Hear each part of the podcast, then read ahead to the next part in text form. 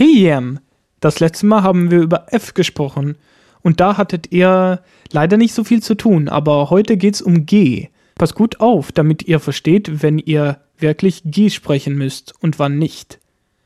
In der ersten Aussprachelektion haben wir kurz harte und weiche Vokale angesprochen. Diese sind heute wichtig, denn nur vor den harten schwedischen Vokalen wird G auch wirklich wie G ausgesprochen. Ich verrate euch nochmal, welche Vokale hart sind.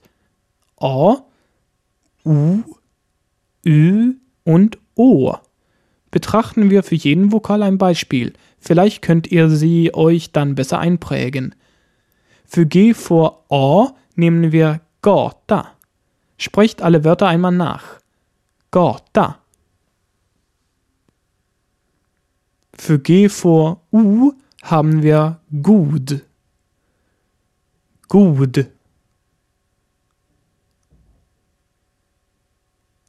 Für G vor Ü nehmen wir Gül. Gül.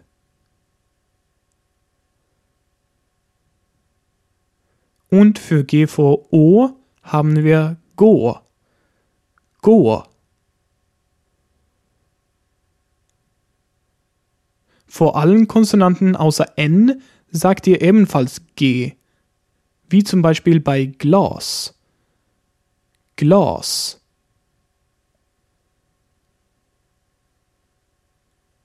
Vor N wird G wie ng gesprochen. Als Beispiel nenne ich euch Lungen. Sagt es mal. Wie ihr euch vielleicht denken könnt, wird G vor weichen Vokalen dann nicht wie G gesprochen. Es wird hingegen wie ein deutsches J ausgesprochen. Zu den weichen Vokalen zählen E, I, I, Ä und Ä. Schauen wir uns wieder für jeden Fall ein Beispiel an und ihr sprecht es nach. Für G vor E nehmen wir Sverige. Sverige. Für G vor I betrachten wir Gift. Gift. Für G vor I, also Y, haben wir Gym.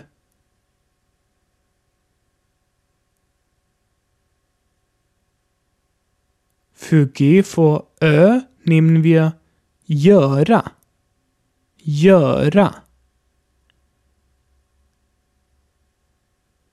Und zuletzt G vor Ä. Gäst. Gäst.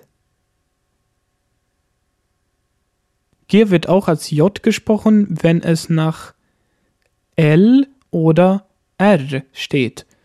Beispiele sind hier Älg und Berg. Der Elch wird im Schwedischen zwar Ä-L-G geschrieben, aber wie Älg gesprochen. Älg.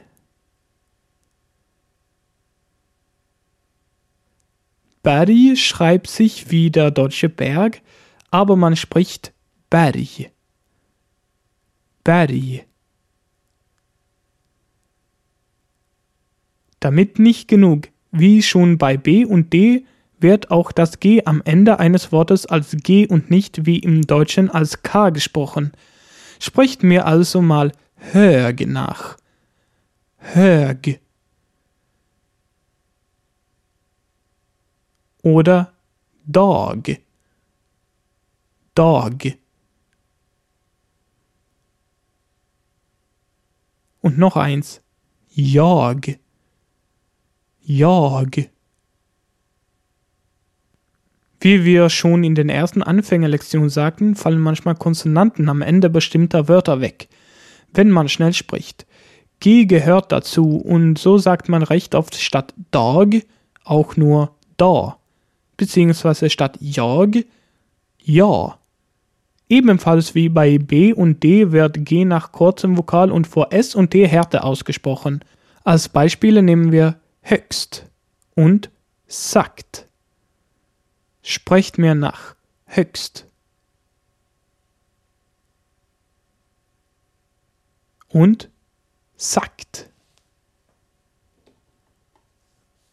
Und als letztes verrate ich euch noch, dass in ein paar wenigen Wörtern G wie ch gesprochen wird. Das ist vor allem bei französischen Lehnwörtern der Fall. Als Beispiel nenne ich Genie. Genie.